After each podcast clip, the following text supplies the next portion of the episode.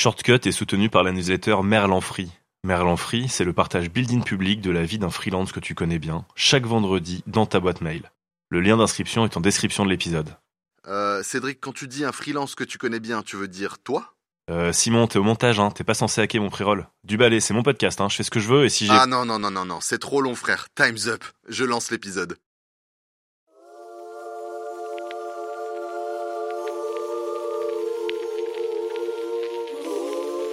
Ah, les vacances. Ce moment pour se ressourcer, pour prendre du bon temps. Sauf quand on est freelance et que ça peut être difficile de partir sans culpabiliser. Ou pire encore, qu'on a des clients un peu trop fans de nous qui sont moyennement chauds pour qu'on déconnecte. Shortcut, shortcut, shortcut. Shortcut. Ton raccourci vers l'indépendance. Tiens Eh ben, ça te réussit les vacances, ils vont t'aller en pleine forme.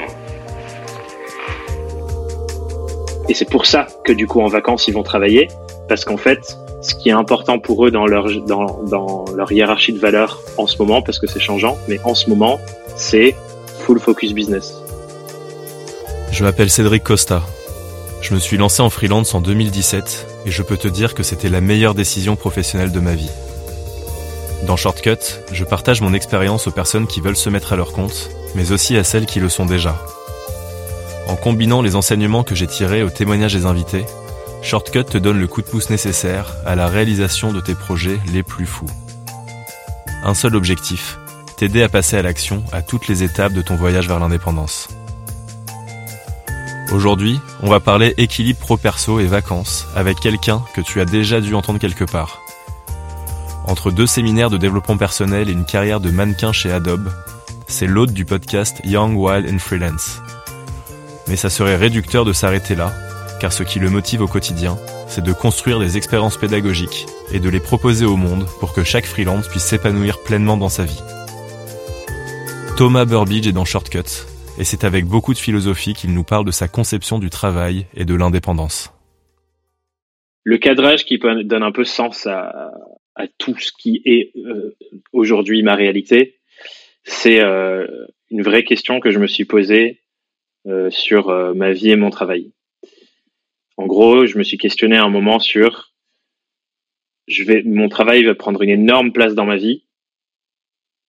Et du coup, je voulais je me disais c'est quoi la vie que j'ai envie de vivre? Et sachant que le travail aura une aussi grande place dans ma vie, comment est-ce que je peux faire pour que mon travail soit plutôt au service de ce que j'ai vraiment envie de vivre? Et en fait, cette réflexion, elle est née euh, après la mort de mon père, qui est mort en 2014 d'une rupture d'anévrisme. Et euh, du coup, c'était genre du jour au lendemain, pas du tout prévu. Et c'est au moment où euh, je venais d'arriver, je venais de commencer ma première semaine d'alternance euh, dans un cabinet de conseil à la défense. Et du coup, c'était un peu euh, l'apogée de la quête de toute mon adolescence, qui était devenir quelqu'un et quitter le fin fond de la campagne en Dordogne pour euh, arriver à, à la capitale et briller et tout. Et j'avais l'impression d'être un peu arrivé au bout de la quête. Et c'est à ce moment-là où mon père meurt. Et du coup, je me suis posé la question avec euh, tout un travail de dev perso et tout pour euh, donner un peu sens à cet événement tragique. Je suis arrivé à la question de me dire, c'est quoi l'enseignement, s'il y en avait un, que mon père voulait me passer en quittant ce monde Qu'est-ce que je peux apprendre de sa vie? Et du coup, ce que j'ai retenu de ce- cette réflexion, c'est que lui, il a mis de côté tout ce qu'on lui disait qu'il devait être et devait faire pour choisir le mode de vie qu'il avait envie de vivre, qui était déménager au fin fond de nulle part à la campagne, retaper une maison de ses mains pour en faire un lieu d'accueil pour sa famille où tout le monde pouvait être cool, quoi. Et il a développé tout un, lien avec le- l'endroit qu'il a choisi, qui est euh, un petit hameau fermier euh, complètement dévasté en Dordogne qu'il a reconstruit de ses mains. Il n'y a pas de voisins, on est dans la forêt et tout. Et c'est un lieu incroyable. Et du coup, ben, en, euh, en me posant cette question de qu'est-ce que j'apprends de sa vie maintenant qu'elle est finie, et de me rendre compte que lui, sa vie, c'était je renonce à tout ça parce que je choisis ma vie en premier. Là, je me suis dit, OK, t'arrives au début de ta vie professionnelle. Je venais de faire euh, trois ans d'alternance, cabinet de conseil, agence de, agence de branding à Paris. Et je me suis dit, OK, ben, en fait, euh, je veux vivre euh, une vie où je définis les règles de ce que c'est la réussite et de ce que c'est euh, ce que j'ai envie de, de, de, fa- de faire et vivre au quotidien, quoi. Et pour ça, comme mon travail aura une grande place, je veux en détenir au maximum le pouvoir pour designer à quoi ça ressemble mon travail. Et c'est là, du coup, je me suis intéressé à l'indépendance et où, dans ma dernière année d'études à Dauphine, j'ai commencé à faire du freelancing à côté, en mode, je me prépare à ce que ça soit une option potentielle à la fin de mes études. Ce qui a été le cas, et je me suis lancé euh, dès la fin de mon M2, plein temps en tant que freelance. Euh, je faisais de la stratégie de marque. Et, euh, du coup, j'ai fait ça pendant les années qui ont suivi. Et petit à petit, en vivant ça, je suis arrivé au cran d'après, qui était qu'il y a d'autres freelances qui commençaient à me poser des questions, parce que je, co-gérais un, collectif d'indépendants à Paris. Et il y avait d'autres personnes qui commençaient à me poser des questions, à montrer leur devis, euh, leur présentation, à me poser des questions sur qu'est-ce qu'ils pourraient faire avec tel ou tel client, ou me parler de la relation qu'ils avaient avec eux. Et je me suis rendu compte que j'aimais beaucoup ça et que j'avais euh, un espèce d'élan de contribution qui montait à chaque fois que j'étais dans une posture d'aider quelqu'un.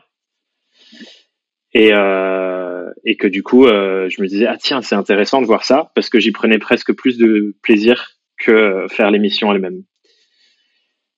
Et de fil en aiguille, j'en arrive aujourd'hui au stade où je trouve tellement de sens dans le fait de partager ce qui me semble être possible pour notre travail c'est-à-dire d'en faire ce que j'en ai fait et ce que d'autres ont fait et ce que j'imagine t'en as fait aussi, un, vecteur d'épanouissement en fait et un outil qu'on utilise pour pour concevoir comment on a envie de vivre, où on a envie de vivre, avec qui on a envie de travailler, sur quel sujet on a envie de travailler, et faire en sorte qu'on vit plus le travail comme malheureusement il est perçu comme je pense une grande partie de la population un poids, une obligation, un truc qu'on doit faire parce qu'on doit gagner notre vie et payer notre loyer et sécuriser notre famille et tout ça, et changer en fait la place du travail dans nos vies, et donc changer nos vies en conséquence. Et en fait, je me rends compte que du coup, je me retrouve à cet endroit à vouloir faire toutes ces choses et à vouloir euh, avoir de plus en plus d'impact sur plus en plus de gens, parce que pour moi, c'est directement corrélé avec, en faisant ça, j'honore ce pourquoi mon père a vécu et ce que, à mon sens, il a voulu m'enseigner en partant parce que je, partais de cette voie. Quoi. Depuis, il a fait son chemin et aujourd'hui, son activité dépasse le stade du simple freelancing. Et on en arrive à une réflexion sur la manière de concevoir son métier, de savoir si l'on travaille plutôt pour soi ou plutôt pour les autres, sachant que la réponse évolue forcément à mesure que l'on progresse sur le chemin de l'indépendance. J'ai plus aucune mission freelance et donc je, suis à 100% dédié à la partie euh, éducation pédagogique. Euh, mais euh, je me considère quand même freelance. Parce que du coup, encore une fois, ça revient sur ces, sur ces schémas de qu'est-ce que ça veut dire freelance, qu'est-ce que ça veut dire indépendant, etc. Pour moi, c'est un peu tout le même mot.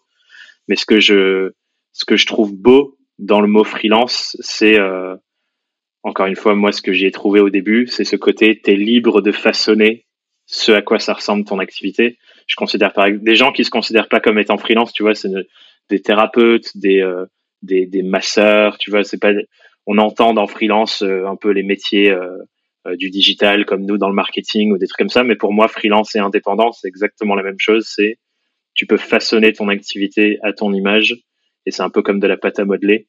Tu fais comme ça te ressemble et comme ça ressemble aux besoins de tes clients et tu pars de là, quoi. C'est un truc modulable. Donc je me considère encore freelance, même si c'est pas forcément le mot que j'utilise le plus, mais pour moi c'est la même chose, freelance, indépendant, et on est des entrepreneurs seuls. Même aujourd'hui, tu vois, j'ai entre guillemets davantage l'impression de travailler pour moi, mais au final, tout ça n'a de sens que par les yeux des personnes pour qui je me mets au service. C'est-à-dire que la seule manière de vraiment travailler pour soi, à mon sens, et, encore, je sais même pas s'il y en a vraiment, mais c'est si tu aucune interaction avec euh, avec les gens qui t'appellent des clients et des gens qui te donnent l'argent. Si tu fais que de l'investissement, par exemple, là, tu es presque en train de travailler pour toi. Mais là, j'ai pas des clients en direct en mode je fais une mission et je discute avec eux et machin, mais j'ai quand même des personnes qui attendent que je délivre une certaine chose, qu'il y ait de la prestation de transmission ici, et, et je dépends à 100% d'eux. Tu vois, moi, c'est et c'est ça la posture que que, que j'ai et que je pense est importante pour tout indépendant, c'est créer quelque chose qui nous permet d'être au service des gens qu'on a vraiment envie d'aider et ça change de personne en personne et c'est ça qui est fabuleux et je trouve ça magnifique cette unicité qu'on a tous en tant qu'être humain que toutes nos expériences de vie viennent s'incarner dans putain, j'ai trop envie de pouvoir aider ces gens-là euh, de telle ou telle manière et pour telle ou telle raison. Et du coup, bah, moi, c'est pour eux que je le fais en fait. Et c'est ça qui donne le sens à ce que je fais. C'est ça me fascine et ça m'inspire tellement tous ces êtres humains qui décident que ben non, j'ai envie de me saisir de de mon pouvoir dans mon travail et de et de changer la norme de ce que c'est de, de vivre et de travailler. Et, toutes ces histoires, et c'est pour ça que j'aime tellement faire le podcast aussi, toutes ces histoires, je les trouve tellement incroyables. Et je me dis, si je peux y contribuer d'une manière ou d'une autre, que ce soit un épisode de podcast que la personne écoute qui crée le déclic, ou si quelqu'un euh, vient et prend, euh, là j'ai trois personnes en coaching individuel pendant un an, on avance ensemble et je bosse, euh, genre je me dédie à, leur projet. Et c'est ça qui fait que je, je, suis tellement heureux de faire ce que je fais, tu vois, parce que je sais que je contribue à d'autres. Au-delà du fait que je travaille pour moi ou pas pour moi, peu importe, mais c'est juste que j'ai réorienté le, la direction dans laquelle je mets euh, mon temps, mes compétences, mon appétence, tout ça. Euh, oui, c'est plus décorrélé de mon temps qu'avant, mais ce qui me nourrit le plus, c'est pas forcément ça, c'est que bah, c'est pleinement au service des gens que j'ai vraiment envie d'aider.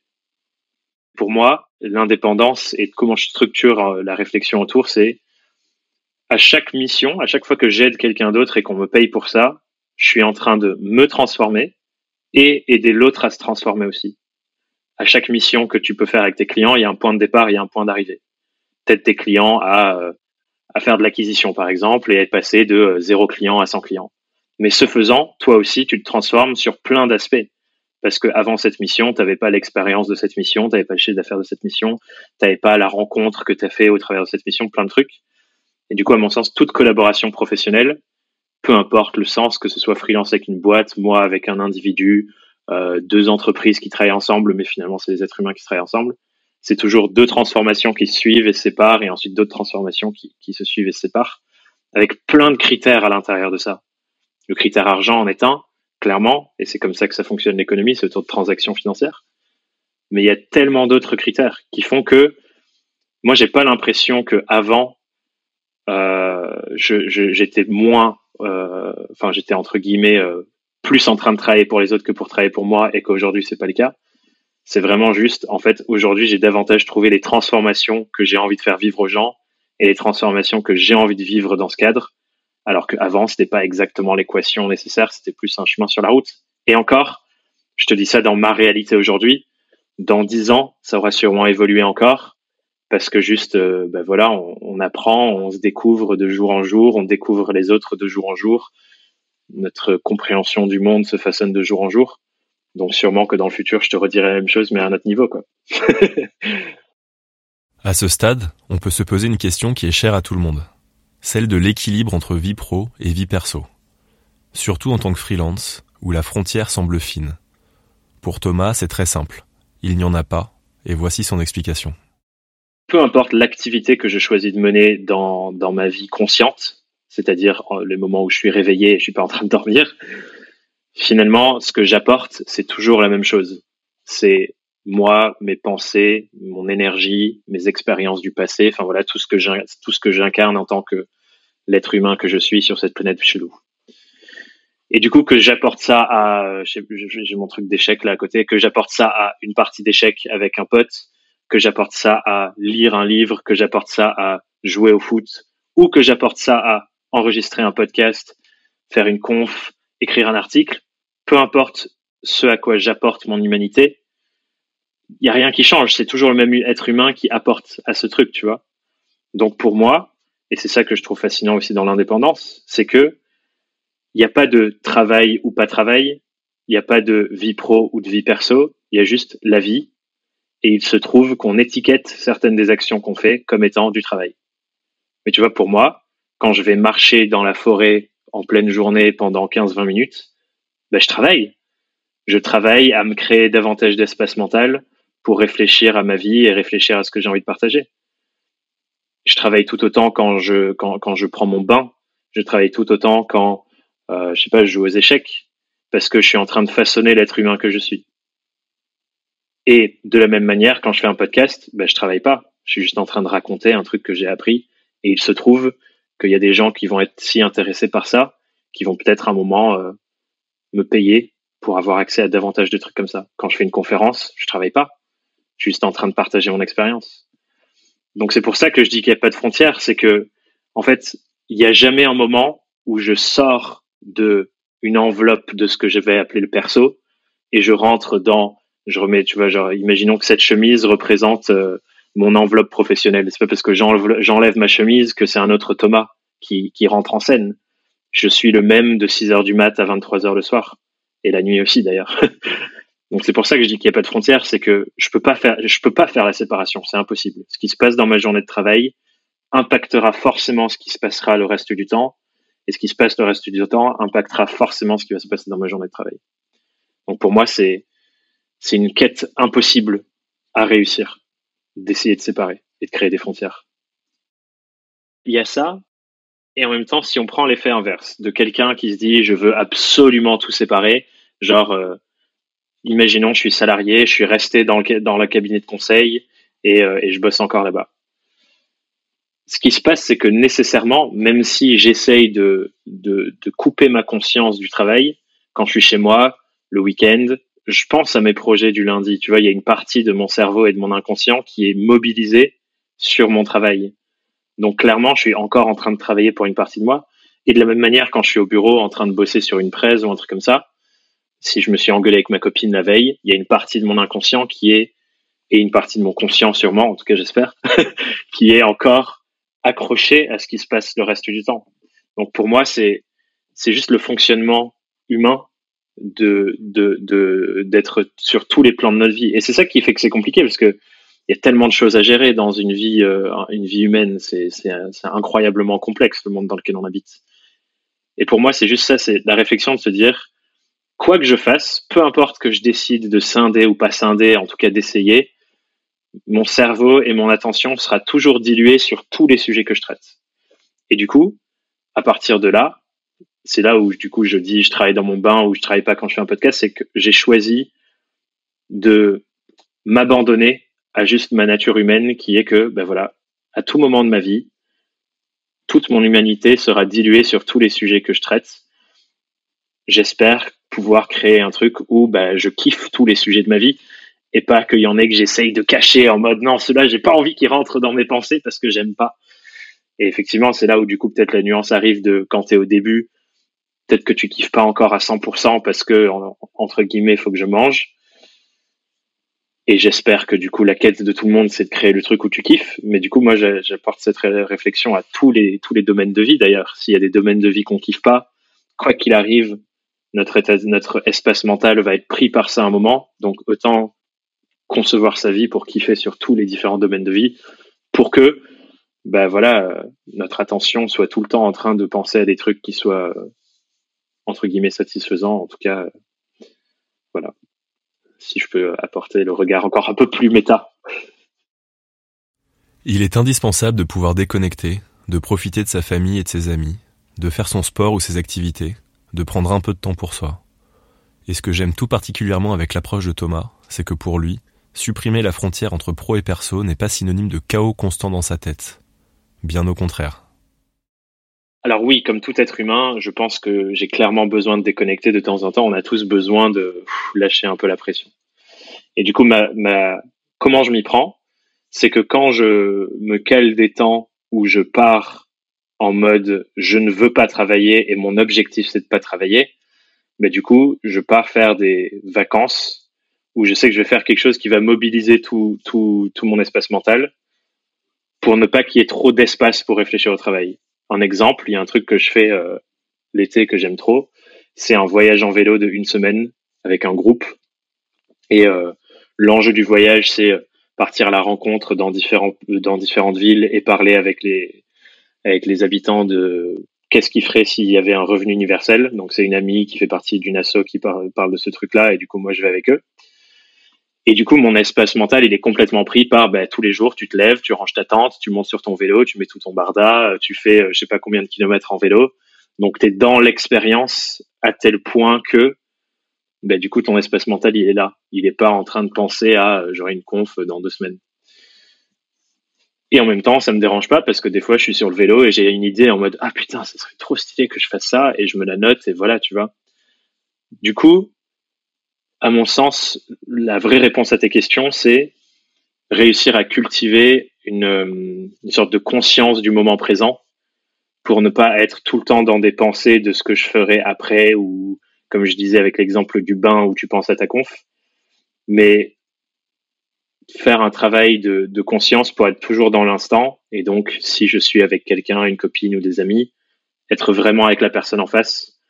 Et donc, travailler sur l'écoute, travailler sur euh, le fait de, vraiment être là. Et c'est là où, du coup, euh, moi, j'aime beaucoup toutes les réflexions sur, pardon, toutes les réflexions sur euh, le bouddhisme, la méditation, la présence, tous ces trucs-là, parce que ça me manque comme je sais que du coup, ben voilà, mon attention est diluée sur tout ce que je fais, cette réflexion de se dire le seul moment qui existe vraiment, c'est maintenant, et que le futur et le passé, c'est des créations de notre esprit, ben ça, ça m'aide complètement à, à vivre les choses différemment, notamment en vacances, où du coup, mon seul objectif, c'est ce que je suis en train de vivre, je veux le vivre pleinement, et je suis pas juste en train de faire des plans euh, de qu'est-ce que je ferai quand je rentrerai, et de mon lancement qui arrive, et de machin.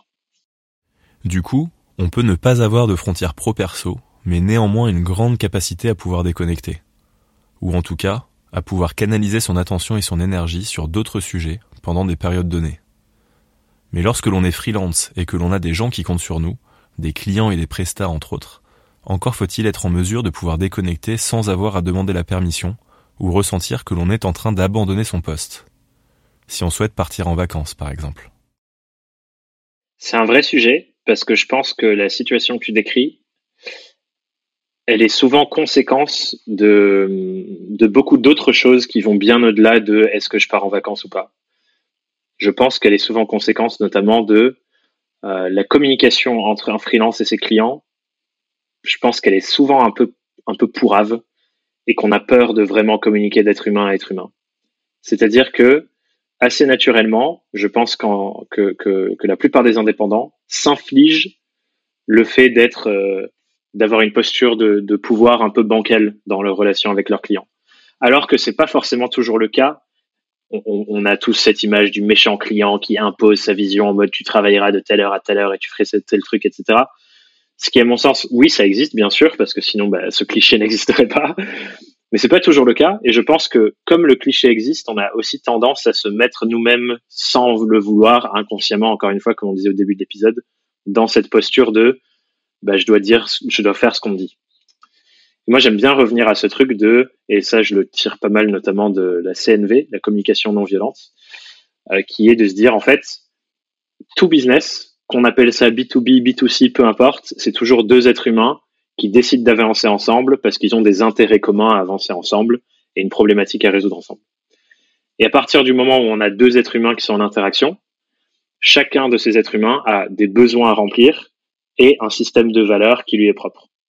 Et pour que, la, pour que le, travail ensemble se passe bien, pour moi, c'est un, c'est, une obligation entre, enfin, c'est pas le mot obligation que je cherche, c'est euh, disons c'est très important, c'est une importance capitale pour chacun de ces êtres humains de se dire comment je fais pour que le travail qu'on passe ensemble se passe bien pour les deux êtres humains qui sont, qui sont pris en compte dans la relation.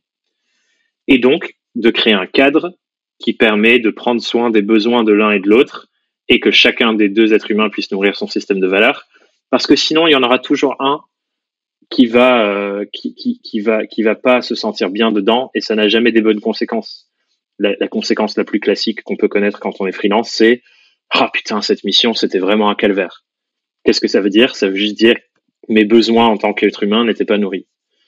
Et du coup pour moi la question des vacances elle se joue bien en amont, elle se joue du dans euh, le fait de créer un vrai cadre de communication avec son client, d'avoir une relation au-delà de la transaction économique, mais qui est plus une relation d'être humain à être humain, où du coup nécessairement les besoins de l'un et l'autre sont pris en compte. Et si à un moment tu dis bon ben voilà, ça fait un an que que j'ai pas pris de pause, là on va partir avec ma copine et et, c'est la première fois qu'on part en vacances euh, avec avec le, le, gosse. Voilà ce que je te propose pour qu'on s'organise autour de ça parce que j'ai vraiment besoin de prendre ce temps et et j'en ai aussi besoin pour être davantage à ton service, cher client.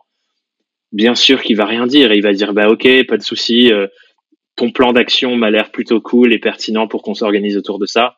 Repose-toi bien et on se retrouve et on reprend ça dans deux semaines. Il n'y a jamais vraiment d'obligation pour laquelle deux semaines c'est inconcevable, tu vois. Mais le problème, à mon sens, il vient souvent de beaucoup plus tôt en amont, du fait qu'on n'ait pas créé le cadre nécessaire pour que ce soit entendable. Et, euh, et voilà quoi, parce que c'est un sujet de relation humaine finalement plus qu'autre chose. Et alors, admettons maintenant que tout se passe bien avec nos super clients et que les vacances soient actées. La question semble simple, mais elle est d'une complexité extrême pour beaucoup d'indépendants. Comment fait-on pour vraiment déconnecter? Je suis en vacances et pendant le temps que je suis en vacances, disons sur les deux semaines, tout ce que je peux faire pendant ce temps, on peut dire que c'est soit de la traction, la traction, donc en deux mots, la traction, c'est tout ce que je peux faire qui me m'emmène vers l'objectif que j'ai que j'ai qui est d'être en vacances, de profiter de mes proches, de déconnecter, etc., etc. Et ensuite, il y a donc il y a ces, ces choses que je peux faire et il y a les autres choses que je peux faire qui sont plutôt de la distraction, c'est-à-dire tout ce qui va m'éloigner de l'objectif, de me déconnecter, de passer du temps avec mes proches, etc., etc. Et du coup, tout ce qu'on va faire pendant nos vacances, ce sera soit de l'attraction, soit de la distraction. Qu'est-ce qui crée de l'attraction et de la distraction? Ce qui va nous emmener plus vers de l'attraction, c'est euh, les choses qui viennent nourrir nos besoins et nos valeurs. Donc c'est important de savoir qu'est-ce qui est important pour moi en ce moment et de s'y raccrocher pour pouvoir faire des choix éclairés de comment on utilise notre temps. Et ça se trouve que pour certaines personnes, ce qui est vraiment important pour eux maintenant, c'est de continuer de développer leur business parce qu'ils ont peur que ça marche pas. Et c'est pour ça que du coup en vacances ils vont travailler parce qu'en fait ce qui est important pour eux dans leur, dans, leur hiérarchie de valeurs en ce moment, parce que c'est changeant, mais en ce moment, c'est full focus business. Et du coup, ils sont peut-être partis en vacances sous le coup de la pression de la famille ou des proches, parce qu'on t'a pas vu depuis un an, etc., etc. Alors qu'en fait, toute leur psychologie leur disait, oui, ok, tu m'as pas vu depuis un an, mais là, c'est trop important pour moi de bosser sur ce truc, parce qu'il est hors de question que je revienne dans ma vie de salarié d'avant, et c'est trop important pour moi. Donc déjà, il y a une dissonance qui se joue à ce niveau-là, parce qu'en fait, leur vraie priorité, c'était pas les vacances. Premier truc.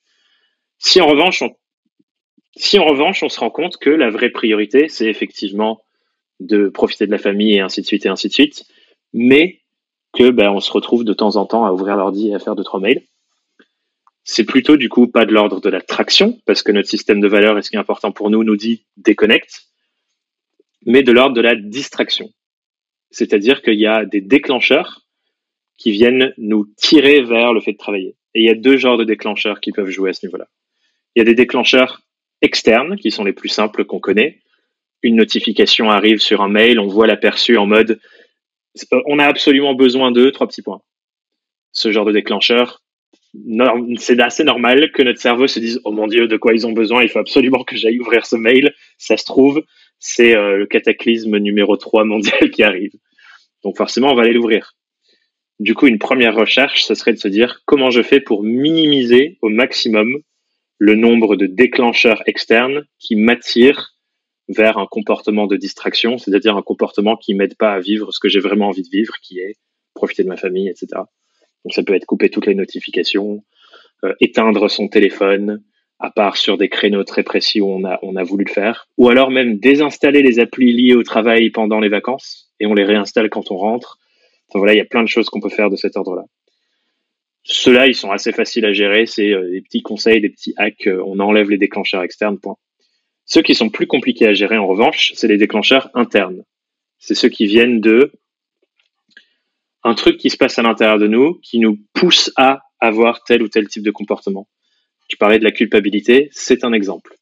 Ou en gros, imaginons que euh, voilà, on est en famille, on est en vacances et on propose tiens, ça te dit viens, on va euh, se faire une balade à vélo, ça va durer 3 4 heures, euh, c'est plein milieu de l'après-midi et on sait que à ce moment-là, on a notre client qui est en train de faire un truc hyper important où normalement on l'aurait aidé si on était là, mais cette fois-ci, il se débrouille tout seul.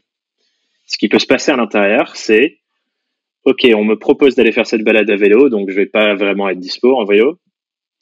Et tout d'un coup, il y a un, inconfort perçu qui monte où notre psychologie et notre inconscient va se dire, ça me semble inconfortable le cas où potentiellement mon client a besoin de moi et m'appelle pendant que je suis en train de faire du vélo et que je suis pas disponible pour répondre. Et du coup, c'est cet inconfort perçu de l'action qu'on nous propose et qui va dans le sens de notre système de valeurs, qui va nous faire faire autre chose, qui serait potentiellement dire non, je suis fatigué, pour rester dispo pour ces mails, tu vois. Et du coup, ces déclencheurs internes, c'est toujours ce qu'on me propose de faire me semble être inconfortable et donc je vais aller faire une autre action. Je donne un autre exemple pour que ce soit percevable pour les gens qui écoutent. Récemment, et ça arrive à tout moment, je vais prendre un exemple hors vacances pour illustrer. Récemment, moi, je devais faire un gros travail sur euh, le passage euh, en société, le fait que j'ai envie de m'entourer d'une équipe plus conséquente et ainsi de suite. Et j'arrivais au stade où, dans ma to-do de la journée, que j'avais bien timeboxé, je devais m'asseoir et commencer à lister tous les trucs qu'il fallait que je fasse pour préparer ce passage sous une nouvelle forme euh, avec la société, réfléchir aux chiffres, aller faire mes prévisions, etc.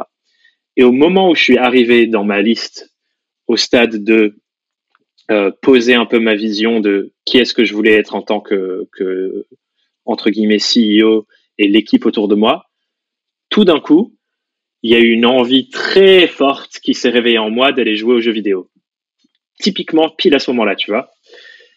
Et du coup, en me reconnectant à ce truc que je te dis sur les déclencheurs internes et tout, je me suis dit, ah tiens, c'est intéressant que ça arrive pile à ce moment-là qu'est-ce qui est en train de se passer?